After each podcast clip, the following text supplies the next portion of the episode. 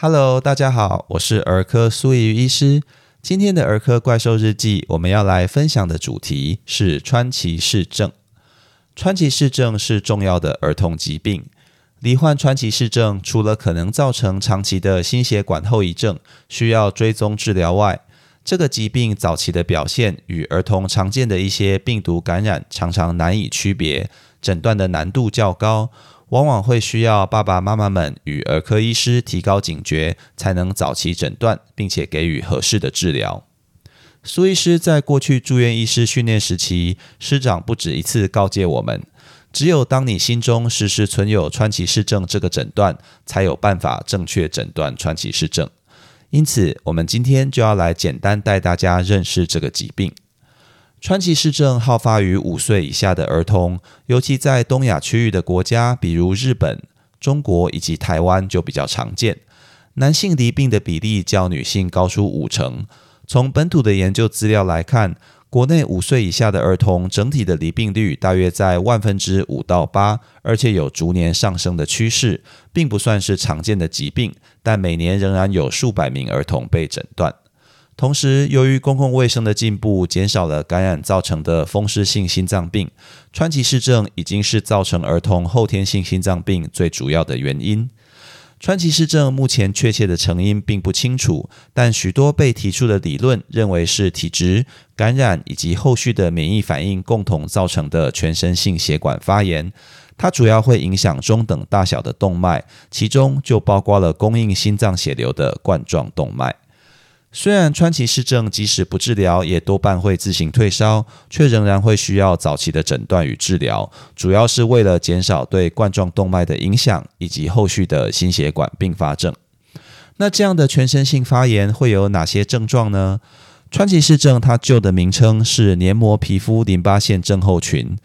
发烧五天以上，并且合并有双侧非化脓性结膜炎、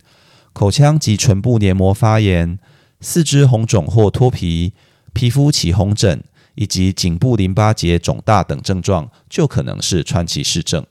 另外，国人几乎都有接种卡介苗，川崎氏症的患者在卡介苗的疤痕处也常常可见红肿的现象。若有发现，也需要去怀疑。由于这个疾病逐年受到关注，也许有些爸爸妈妈们就听过。如果发烧满五天以上，而且凑满上述除了卡介苗疤痕红肿以外的五个症状，其中的四个，那就符合典型川崎氏症的诊断。但值得注意的是，并不是所有患者一开始就会表现所有症状，常常是阶段性的一一出现。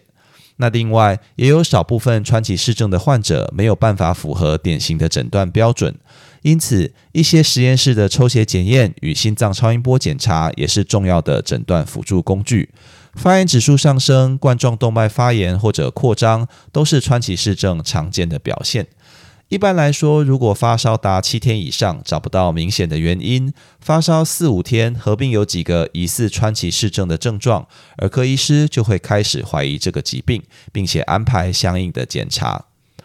同样会有红疹的疾病，例如链球菌感染造成的猩红热，会造成结膜炎的腺病毒感染，以及会有多数淋巴结肿大由 EB 病毒感染造成的感染性单核球增生症，这些都可能与川崎氏症有类似的表现，需要去做鉴别。但由于这些疾病还是有各自的特色，随着疾病进展，有经验的儿科医师只要仔细检查，还是能够正确诊断的。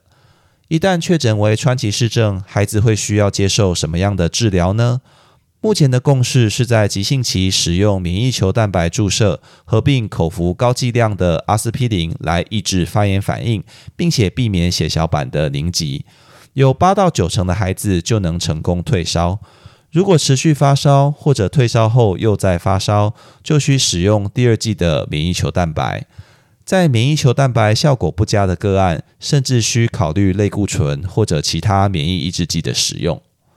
发病后十天内是治疗的黄金期，免疫球蛋白注射可以有效减少冠状动脉扩张、形成动脉瘤的机会。而在退烧后，患者也会需要长期服用低剂量的阿司匹林，至少六到八周，直到确认冠状动脉与发炎指数都恢复正常，才能考虑停药。如果在后续的心脏超音波追踪发现冠状动脉不幸仍有扩张或者有动脉瘤形成，就需要继续服药，包括阿司匹林以及其他抗凝血剂，来降低持续病变的机会，且要避免剧烈运动。严重的个案如果影响了心脏的血流供应，甚至需要心导管检查，并且考虑进行冠状动脉导管扩张术或者绕道手术。从上面的说明就可以知道。川崎氏症的患者，即使完成治疗出院后，仍然会需要长期的心脏超音波追踪。但大部分的患者冠状动脉在六到八周后的追踪已经恢复正常，通常只需要每三到五年追踪一次，并不是太大的负担。罹患川崎氏症的患者接受治疗后，有两个要注意的地方：第一是在使用高剂量免疫球蛋白后，活性疫苗，例如水痘疫苗。麻疹、德国麻疹、腮腺炎三合一疫苗以及活性日本脑炎疫苗等，都需要间隔至少十一个月再来接种，以免影响疫苗的效果。第二是雷氏症候群，这是一个在病毒感染，比如水痘、流感病毒等感染后，可能因免疫反应产生的严重肝脑病变。阿司匹林的使用可能会增加雷氏症候群的发生，所以这些罹患川崎氏症的孩子在痊愈后，都建议要如期施打流感疫苗，并且在服用阿司匹林期间，尽可能预防这些病毒感染。那如果在使用低剂量阿司匹林中不幸被这些病毒感染，该怎么办呢？通常会建议跟医师讨论后，小心的继续使用。毕竟这样的个案本身就不多，也没有很多因此罹患雷氏症候群的报告。那希望今天的分享能够让大家更加认识这个疾病，也请各位爸爸妈妈们在孩子有持续发烧或者疑似川崎氏症的症状时，尽速带给信赖的儿科医师评估哦。最后来补充一下，近来新冠病毒疫情爆发。没有办法施打疫苗的儿童也是可能受到感染。我们在之前的章节有介绍过，儿童新冠病毒感染者会发生的其中一个并发症叫做 Miss C，它的疾病表现与诊断、治疗都跟川崎氏症有很大的重叠，也是在疫情中有类似症状的孩子需要注意的一个疾病哦。以上就是今天的全部内容。如果你喜欢本频道，欢迎按下关注、订阅，并且分享给你周遭的亲朋好友，这样就能收到本频道的最新通知，也让苏医师有动力提供大家更优质的内容喽。也欢迎各位听众到 Apple Podcast 留下你对频道的看法，或寄 email 到频道信箱，提供您宝贵的意见哦。我是苏医医师，我们下次见。